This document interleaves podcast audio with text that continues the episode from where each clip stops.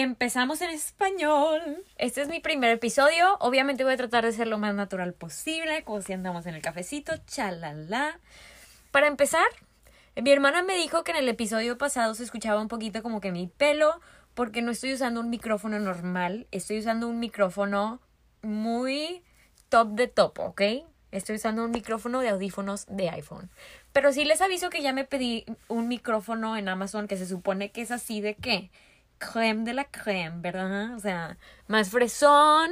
Entonces sí espero que, que mi podcast se haga un poquito más profesional con el tiempo cuando me llegue ese micrófono que me llega el lunes. Así que vamos a ver qué onda a cómo sigue el podcast. Pero bueno, ¿Cómo estar en este miércoles? Mi plan es el lunes un episodio en inglés, el miércoles un episodio en español y pues nada más ver cómo se da la dinámica. Espero poder como que no sé, estar igual de a gusto en mis episodios en inglés que en mis episodios en español. Y lo estoy haciendo así porque sinceramente llevo en Estados Unidos pues desde que tengo 14 años. Entonces, la manera en la que yo me manejo de día a día es que tengo unos amigos con los que hablo en español y luego tengo otros amigos con los que hablo en inglés. Y mis pensamientos siempre son en inglés y español. No tanto así pocheo, ¿verdad? O sea, no es tanto pocheando pero en general como que mi vida se maneja con los dos lenguajes, entonces se me hace un poquito natural tener un podcast que es en los dos lenguajes. Entonces, pues bueno, total que les tengo un tema muy fuertezón. O sea, les tengo un tema fuertezón. El tema de terminar una relación. Y antes de entrar a este tema, sí les quiero decir que Nikita hoy no está adentro del closet conmigo porque grabo mis episodios en mi closet. Se supone que es mejor para el sonido y no sé qué. Nikita está justo fuera de mi closet, en el baño, porque es mi baño y luego mi closet. Pero está aquí, está en esta atmósfera conmigo, sigue siendo Nikki y yo. Y pues bueno, comencemos con este episodio en español. Terminar una relación, qué fuerte, qué fuerte qué fuerte, lo siento en mi sangre, lo siento en mi espíritu, lo siento como parte de quien soy, ¿no? O sea, siento que no llegues a los 26 años, o bueno, hay gente que sí ha llegado a los 26 años sin haber terminado relaciones, pero la mayoría de la gente llegamos a los 26 años y ya hemos tenido varias rupturas gachas, fuertes, que las sientes en tu alma, que son parte de quien eres, ¿no? Y obviamente yo quiero ser súper, súper mega, lo más respetuosa posible con las relaciones que he tenido en el pasado. Simplemente quiero comentar o quiero platicar de mi experiencia, obviamente sin decir nombres, sin mandar mala vibra ni nada. Simplemente es tipo yo platicando de mis experiencias de vida, yo Regina, sin poner enfoque en cualquier otra persona, ¿me entiendes? O sea, literalmente nada más estoy hablando de mí, ¿ok? O sea, nada más quiero yo dar mis experiencias. No quiero que nadie se me venga encima. Quiero nada más estar yo en mi propio mundo, ¿me entiendes? O sea, no me quiero meter con nadie. No me quiero meter con nadie. Eso lo quiero dar, decir desde ahorita porque son temas sensibles, son temas en los que pues obviamente estás hablando de gente que ya está en otros, en otros capítulos de su vida y así, y no quiero causar ningún problema. Nada más quiero hablar de mí mundo de mis experiencias, ¿ok? Ok, disclaimer, ¿verdad? Ok. Pero, así como la vez pasada, en mi episodio en inglés, dije que para que entiendan lo que para mí ha sido vivir sola, tienen que saber más o menos cómo crecí. Para que ustedes sepan de lo que estoy hablando de terminar relaciones, que tienen que saber un poquitito de lo más básico de mi historial, ¿verdad? Entonces les digo que yo he tenido aproximadamente cuatro novios, he hablado con muchos chavos, que no se ha dado la relación, que me ha dolido, igual que terminar una relación, lo que le dicen de que hay un, hay un playlist en Spotify que se llama de que llorar por tu casi novio que no fue novio, pero te dolió demasiado. Una cosa así.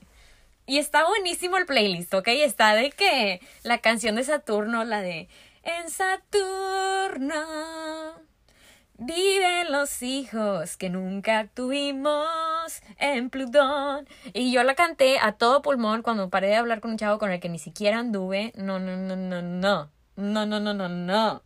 O sea, sí, sí, sí he tenido, o sea, tengo un historial pues de novios y de casi novios que luego no fueron novios. He tenido novios por un año, por dos años, otro de casi cuatro años, otro pues de muy poquitos meses Entonces, pues sí he tenido relaciones largas y he tenido relaciones cortas y he tenido chavos con los que pensé que iban a ser mi novio y luego pasó que no fueron mis novios y así, ¿no? ¿Ok?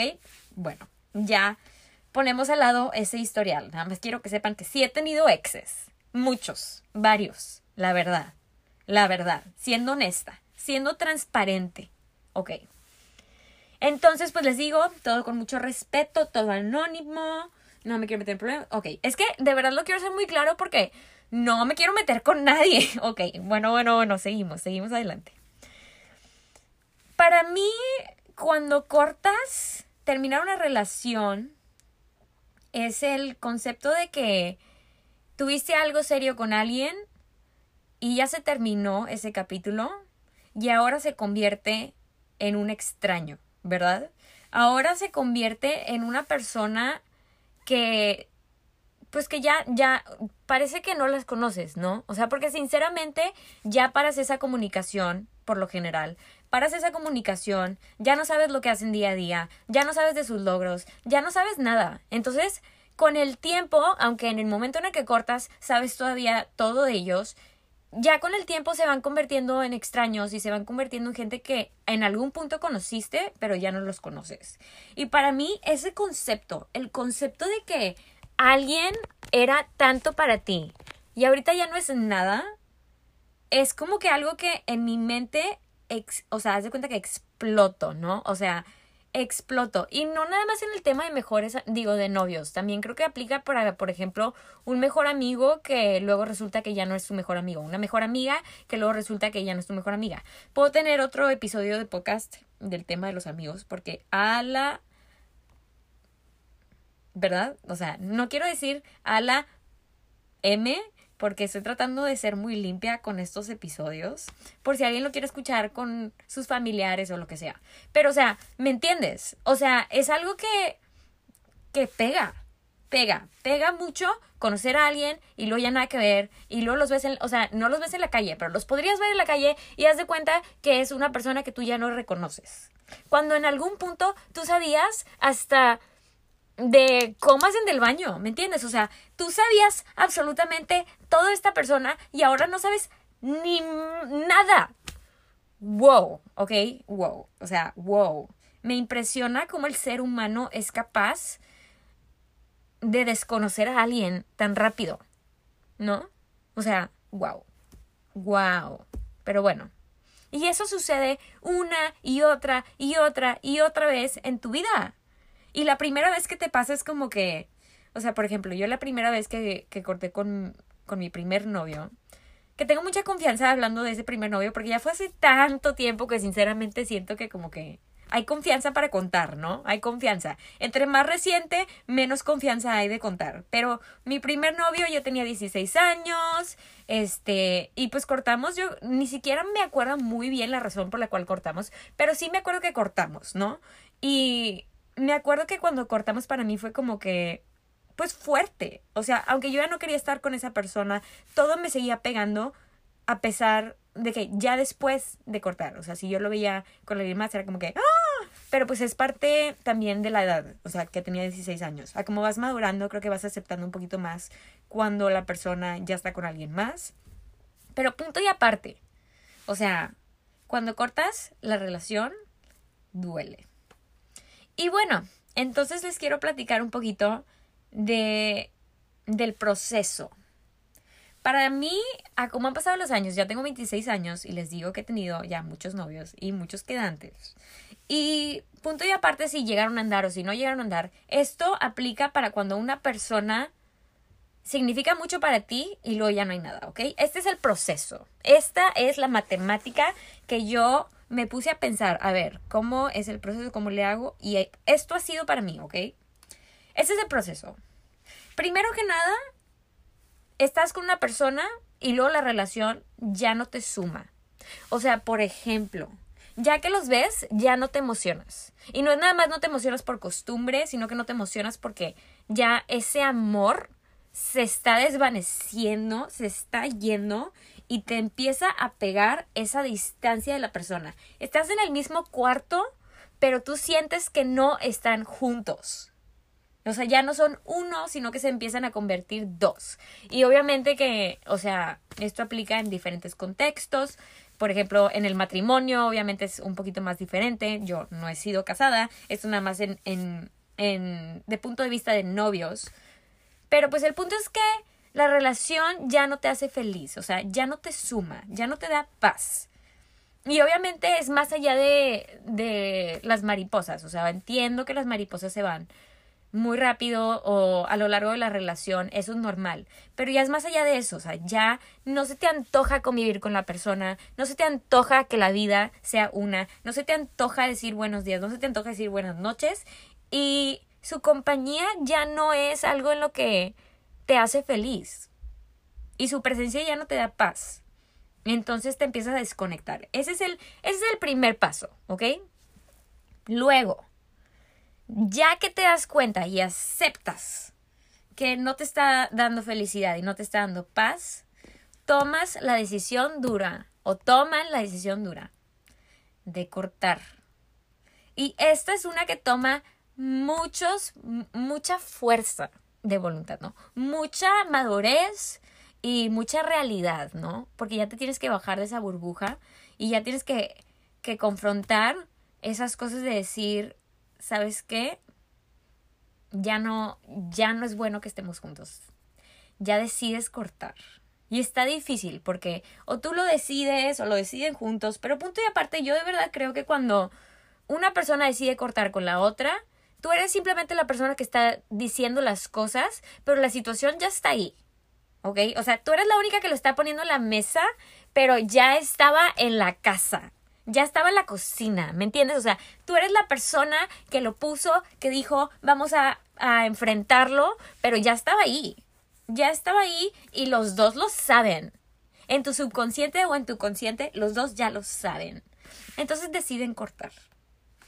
Y ya que cortas, entra para mí, o sea, lo personal, yo, Regina, normalmente corto y luego entra la lloradera, la sufridera, entra pues ese sentimiento de como que, ah, te vienen todos los recuerdos positivos de esa relación y se va desvaneciendo lo negativo y obviamente entras como que en un punto muy feo de decir de que, ¿acaso cometí un error?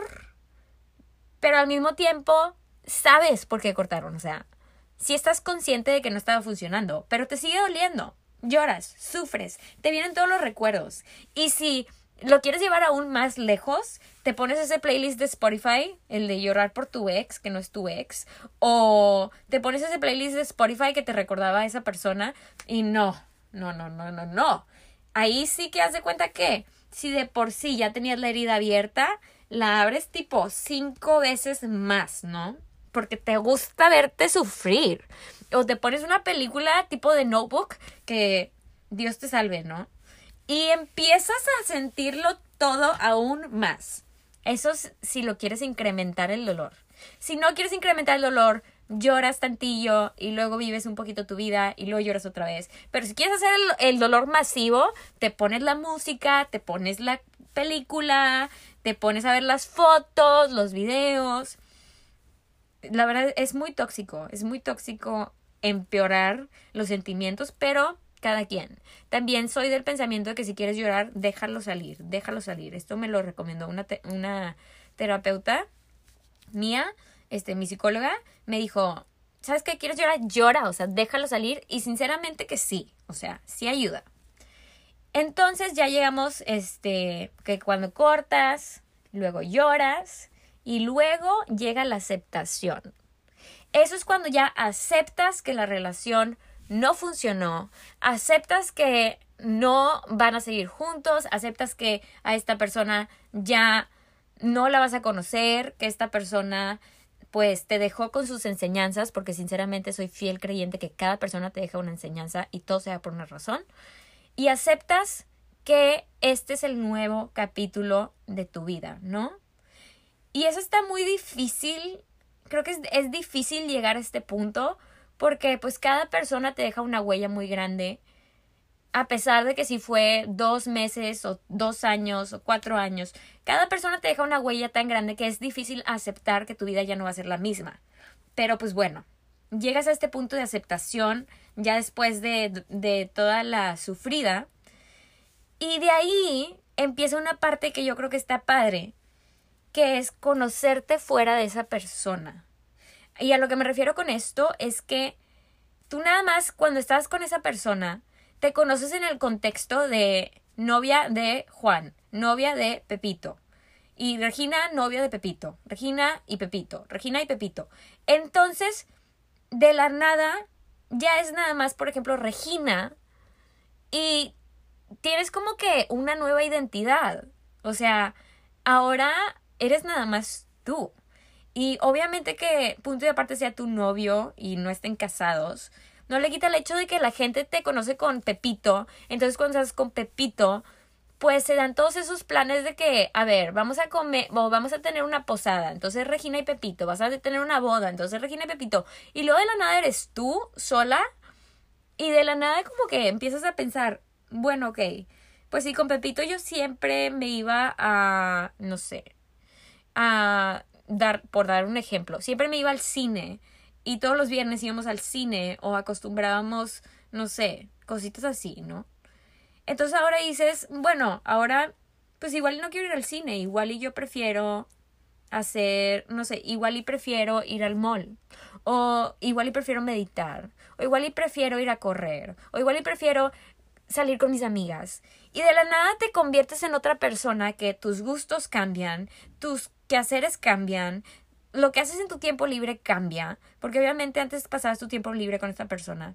Y empiezas a conocerte fuera de esta persona y empieza a cambiar tu persona. Lo cual está difícil, porque entonces la gente alrededor de ti te empiezan a decir, oye Regina, es que siento que, que estás cambiando. O te dicen, oye Regina, es que como que antes eras bien aburrida y ahora eres bien atrevidona. Y es de que, a ver, o sea, no es que ahora soy atrevidona y no es que antes era aburrida, simplemente estaba en otro contexto, en otro episodio de mi vida y ahora, como cualquier cosa, cambié de capítulo y ahora pues soy esta persona. Y es completamente válido. Pero cuando una persona te dice que cambiaste, se siente como que un poquito de que será bueno, será malo, por ejemplo, yo pues en mis relaciones siempre soy muy como que me guardo, ¿no? O sea, soy un poquito más de que ya no salgo tanto, soy un poquito más mandy, o sea, me, me, no sé, convivo mucho, me gusta mucho estar conviviendo con mi pareja, entonces yo me convierto en una persona que ya no salgo tanto y ya no estoy tan acá y tan allá. Y luego de la nada, cuando estoy soltera, pues me convierto en una persona que, pues sí, salgo a la fiesta y luego no salgo a la fiesta y estoy platicando y luego estoy aquí y luego estoy allá. Entonces, obviamente, mis hermanas me dicen de que, oye, Regina, wow, desde la relación con Pepito ya estás muy cambiada. Pero no es que estoy cambiada, simplemente estoy en otro episodio de mi vida. Me estoy conociendo fuera de esa persona. Y es completamente válido. Es completamente válido. Pero creo que en nuestra mente decir que estamos cambiando es como que alerta roja, alerta roja, tipo, la gente me tiene que conocer dentro del contexto de quién soy. Yo, Regina, soy tranquila. Yo, Regina, no salgo. Pero ¿sabes qué? Si de la nada te conviertes en una persona que estás cambiando de capítulos y ¿sabes qué? Ya ahora está saliendo, es completamente válido. Entonces empiezas a, a conocerte fuera de esa persona y de ahí empieza el episodio idealmente de ser feliz con quien eres, estando sola. Y esa, ese, ese paso, ese paso de estar, de ser feliz con quien eres, estando sola, para mí es probablemente el más difícil. Sinceramente, siendo completamente transparente, abriéndome completamente en ese podcast, creo que para mí ha sido lo más difícil ser feliz con quien soy sola porque soy una persona que cuando estoy sola me dan muchos temas de ansiedad, literalmente, clínicamente, me da ansiedad. Me da ansiedad, por ejemplo, estarme mensajeando con una persona y luego notar que esa persona igual está hablando con otras personas y como que me entra una ansiedad de, ¿sabes qué? Es que me va a parar de hablar y luego ya no, los, no lo voy a conocer y me va a abandonar y como que empiezo con mucha ansiedad de esa inestabilidad que se viene estando sola y hablando con gente. O sea, yo soy como que quiero estar sola y que no me hable nadie o quiero estar con alguien y soy tu novia. Ese ese inter de estar sola y estar conociendo a gente, uff, no. Mm, no me gusta para nada. Pero, punto y aparte, el, el estar feliz con quien soy sola es tan difícil. Es tan difícil para mí lograr estar sola. No sé si es por lo mismo que siempre he estado rodeada por muchísima gente o porque he tenido novios desde que tenía 16 años, pero para mí el estar sola es algo que todavía me cuesta y que, que todavía tengo que, que seguir trabajando en este tema, ¿verdad? Pero bueno, entonces yo sigo tratando de ser feliz con quien soy, ¿verdad? Pero la cosa es que tú no vas a poder tener otra relación hasta que tú estés feliz siendo sol, estando solo o sola, amándote con quien eres. Y solamente hasta que ya aprendas que está bien estar sola y que aprendas a, a disfrutar esa soledad, ¿verdad? Y a conocerte sola. Entonces ya con el tiempo pasa un rato y ya puedes empezar de nuevo, ¿verdad? O sea, ya empiezas una vez más a mensajearte con alguien o conocer, lo cual es todo otro tema, porque les digo que me da ansiedad hasta mensajearme con chavos. Pero ahí ya empieza otra vez, como ya estuviste sola, te das cuenta tus cambios de gustos y, y empiezas de nuevo y no tienes que empezar de nuevo con alguien que era parecido a tu ex, al contrario, puede ser completamente diferente. O sea, simplemente te empiezas tu siguiente capítulo y luego ya que entras a ese siguiente capítulo, igual y terminan dando. Y luego igual y terminan cortando. Y empieza ese ciclo otra vez. Pero el punto es que luego, o sea, solamente cuando eres feliz, estando sola, que es ese último paso en el proceso de cortar con una persona. Y, y luego ya pasa tiempo y luego ya es cuando puedes empezar de nuevo. Y luego puede que cortes otra vez y empieza ese proceso de nuevo. Entonces, para volverles a decir nada más una vez más, para mí el proceso de cortar es que la relación ya no te suma, ya no eres feliz, no te da paz. Luego decides que tienes que cortar.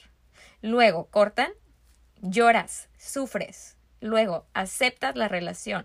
Luego te tienes que reconocer o conocerte una vez más fuera de esa persona y luego tienes que ser feliz siendo quien eres.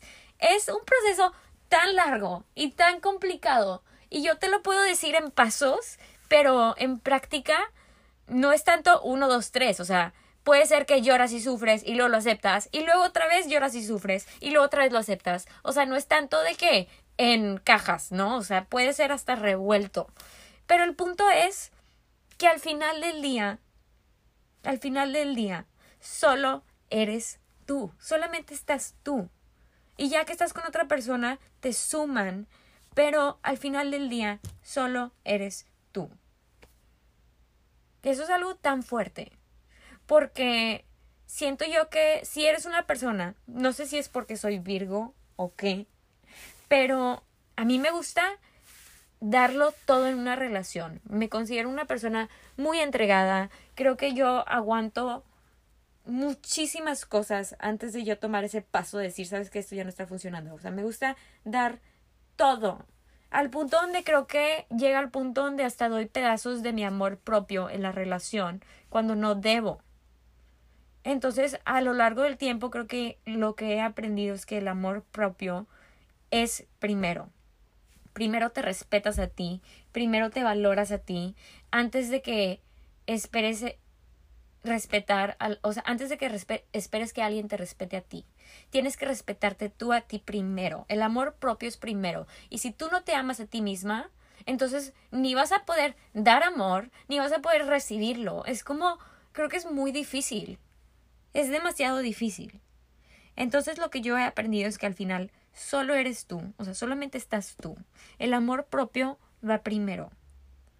Y tu felicidad y tu paz es primero. Entonces, cuando cortamos una relación está muy cañón, ¿eh? O sea, está muy cañón porque te, te va a pegar fuerte, ¿no? O sea, no hay, no hay nadie que nada más corta con alguien y lo, bueno, igual y sí, pero son, o sea, no manches, no, no he escuchado a nadie que nada más cortas con alguien y ya estás al 100, ¿verdad?